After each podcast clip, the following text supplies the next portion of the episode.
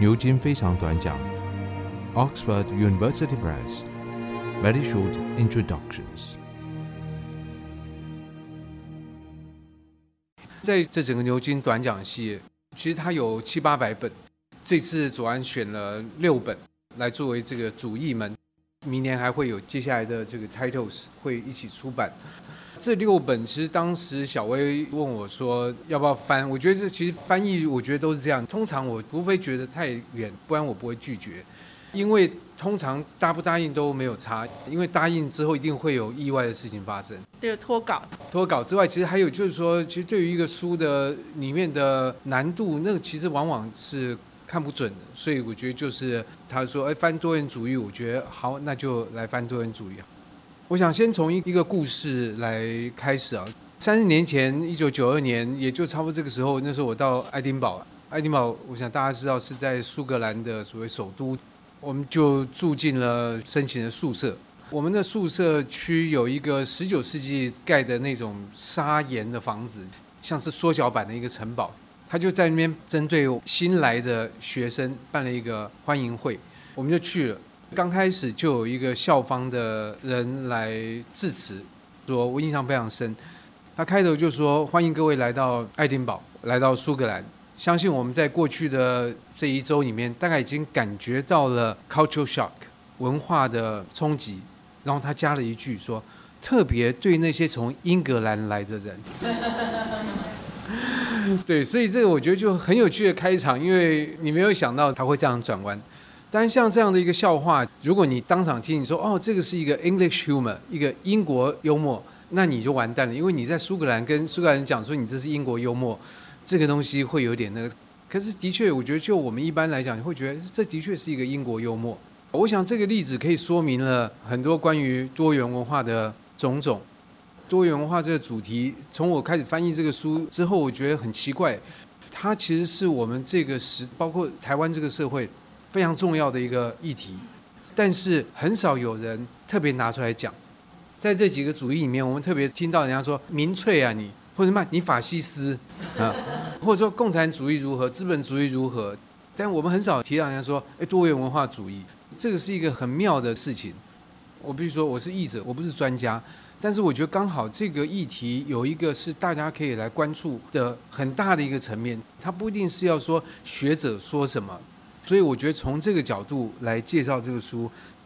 上个礼拜我跟辅大的姚孟昌老师有一个谈话，那事实上他就讲到说，英国女王停灵在苏格兰的时候，她的灵柩上面也有放皇冠，但是那皇冠是苏格兰的皇冠，跟她的灵柩放在西敏寺或者是温莎城堡的时候，上面放的皇冠是不一样的。那这就说明了英国为什么叫做 UK，它是 United Kingdom。他是把不同的王国，包括英格兰王国、苏格兰王国、威尔斯，把它合并在一起。所以这几个国家的枢纽其实是在在英国女王身上。所以君王在这个部分，他常常会担负着多元文化的角色。在若干年前，我翻译了石景谦这位汉学家他所写的《Treason by Book》，我们把它翻成《雍正王朝之大义绝迷》，讲的是大义绝迷这个案子。石景谦身为一个英国人，在美国教书，他处理了很多是中国史的东西。他的笔下事实上常常会去关注到文化差异这件事情。他在这本书里面，他从文献里面看到雍正的一个很不一样的一种面貌。雍正他身为一个满洲人的皇帝，他在教训那一些不忠于他的人，他搬出的是儒家的那一套。那我们就要问，一个满洲人的皇帝为什么可以拿儒家的这个？所以他在这时候，他忽略他血统上面的差异，他变成是文化上面说，我是先进的，我掌握到先进的这个，所以我就可以来称呼你们比较落后的叫做敌。虽然他本人在汉人来讲，汉人会觉得你根本就是外国人，就是。所以雍正其实他在大义绝密这案子的时候，他的表述其实是是以一个汉文化继承者自居。但是我们也知道，这些年国外对于清史的研究说，清朝的皇帝他统治的是一个多元帝国。换句话说，他面对汉人的时候，就是说我是能够读你们家经典，我是你们汉人的皇帝。但他面对蒙古的时候，他是换了另外一个身份。他在统治西藏或统治东北的时候，绝对不是拿他是汉人的皇帝。也就是说，在他身上本来就有多重的角色。这个角色可以是文化的，可以是政治的，重合在他身上。透过这两个皇帝，我想今天如果要谈多元文化，从英国女王开始讲是行得通的。多元文化这个题目稍加探索会觉得非常有趣。它有趣之处是在于它非常的复杂，然后它跟我们每个人都有关系。在这本书里面看到这位作者，他讨论其他国家的例子。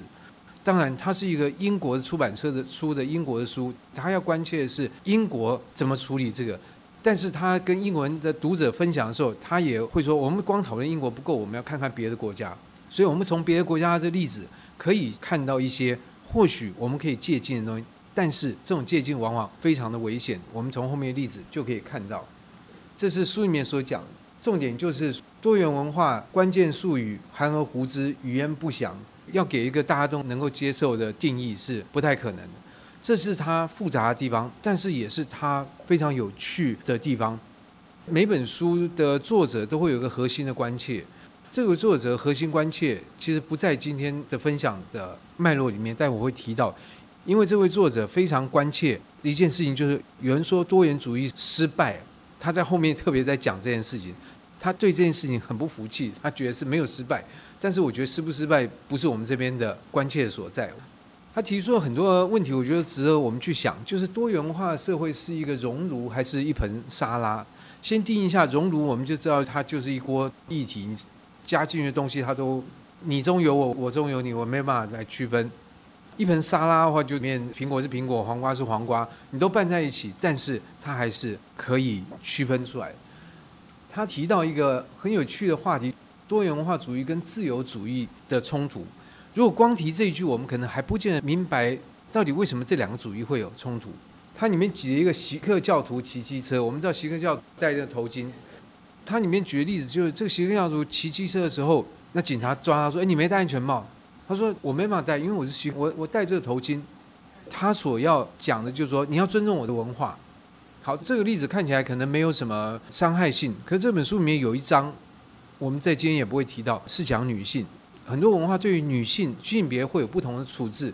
对于女性，比如说要求要穿鼻子啊，或者是呃弄这嘴唇啊，或者是那这个我们能不能用文化的理由来说？不行，这是我们文化，我们要予以尊重。那比如说日本来捕鲸鱼，然后说那鲸鱼已经保育类动物啊，日本说这是我们传统的文化。那我们要不要尊重日本的这样的文化？还是我们不尊重，但是我们也没办法干涉它？或者我们要采取更强烈的抵制，说我们不要去日本玩？我去不去日本玩，他们还还是会杀金鱼啊？那我还是去好了。所以这些问题我觉得都非常的复杂。但这个东西不是跟我们没有关系。比如说今天有个锡克教徒在台北的街头骑机车，然后他被警察拦下来，警察要开他罚单，刚好他中文也很好，他跟着警察辩论。那我不知道。这个警察可不可以不开他罚单？除非他有治外法权。就是他是使馆的人，但使馆人那就没差，因为反正他不管什么法，他都治外法权。对，但是我的意思是说，如果他其实不是治外法权所管辖的范围之内，他就必须要受到当地的就我们国内法的管辖，所以还是要开给他罚单。还是要开给他罚单，但是也可能说，你戴头巾，反正是你自己出车祸，你自己死掉，你不会影响到别人啊。但是这个东西也可能他就回去跟他的锡克教的同胞，然后再举行抗议，然后引发了我们跟印度之间的外交。不过我们反正跟他没有外交关系，没有关系。对，反正我们看。所以我一直说这个很复杂。那如果我们把这个锡克教的头巾换成女性的 hijab，那个面纱或什么，你好像是觉得哎，这个又不一样了。这个锡克教的头巾戴在男性头上，跟戴在女性头上，好像觉得。意义不太一样，因为好像这个男性的锡克教徒可以自己决定他可以要不要戴，是他决定要遵从文化的这个规则，而女性我们就可能觉得她是不是被迫的，或者说这个头巾变成一个某种象征，是不是女性具有自主权的象征？那当然最近伊朗的这个事情又是跟头巾相关这样，所以我一直说这些东西它发生在别的地方，它有它的脉络，但是它不一定跟我们有关系，也不一定没有关系。他这边的解释。他的看法是说，你可以遵从你的习俗，所以你就接受戴头巾。可是作者强调，这是你出于自愿，宁可撞死了头破血流，我也不要戴安全帽，我宁可戴我的头巾。照作者这边的看法，就是那你就可以。可是我们也知道，这种文化的强制性有时候不是在于你个人，而是说你如果不戴头巾而骑机车，说不定你妈妈会感受到压力。说：“哎，你儿子怎么这样？你儿子好像不太虔诚，或你的家人会受到什么？或者是老板觉得我们决定不要升迁你，比如说这种都都有可能。所以这边的自愿的传统习俗文化不没有凌驾于基本的考量之上。这个成员是不是真的像他这边所说的？”他都有足以跳脱该文化的能力，我觉得这个其实是可以继续讨论。而从这个例子，我就可以看出多元文化主义的困境，因为它非常难讨好各方。那这本书要做到什么？他的打算是要来研究两个不同的领域。第一个就是说族群的认同，然后还有我们讲个人权利的时候，当然就牵扯到个人权利的伸张。这边提到言论自由，就像鲁西迪，我想这是很很有名的例子。鲁西迪这个例子在这个书里面所举，其实不算孤立，就是因为言论自由而侵犯到某一个族群而发生人身的伤害这件事情是时有所闻。如果我们今天批评，比如说慈济，或者是宗教团体，或者是批评天主教会或什么，我觉得都做到比较多现实。反而我们骂政治人物可以不受任何的，或受到比较少的约束。我觉得这个也很怪，我们就变不是把它放在同一个标准来看，这涉及到比如说特别宗教的时候，我们好像就要特别的小心谨慎，或者说受到一个就好像说纳粹这件事情，你在德国国内据我所知，如果你行那个纳粹举手礼这件事情是违反德国法律的。可是 again，那在台湾这样举手，或者说穿纳粹的衣服，那我们好像也觉得很严重。我们有舆论谴责，但是并没有法律规定。对，没有法律，有舆论，就包括之前的新竹光复中学做这样的事情。可是，如果你办秦始皇，好像就 OK。如果就希特跟这个同样量级的话，那史达林可以吗？或者办毛泽东可以吗？就是说，这个东西我们是不是受到了整个以犹太人所主导的好莱坞的文化，而特别对于纳粹的这件事情训练成特别敏感？我觉得这个东西是需要来讨论的。然后我们看一下多元文化的负面的形象。这边其实提到了多元文化在各个国家在不同的时代，其实都特别在八零年代之后受到比较多的指责。就这个作者来看，他觉得很多指责呢，可能一错不在多元文化，二这个指责有可能是被误导或者是被扩大的。所以从这个角度，我们会摘录整理一些书中的片段。这主要是集中在这本书的第一章，因为这第一章大概就是讲欧洲各国如何来处理多元化的议题。第二章它有针对女性啊什么的，然后来分别就议题来讨论。以上单元由数位传声制作。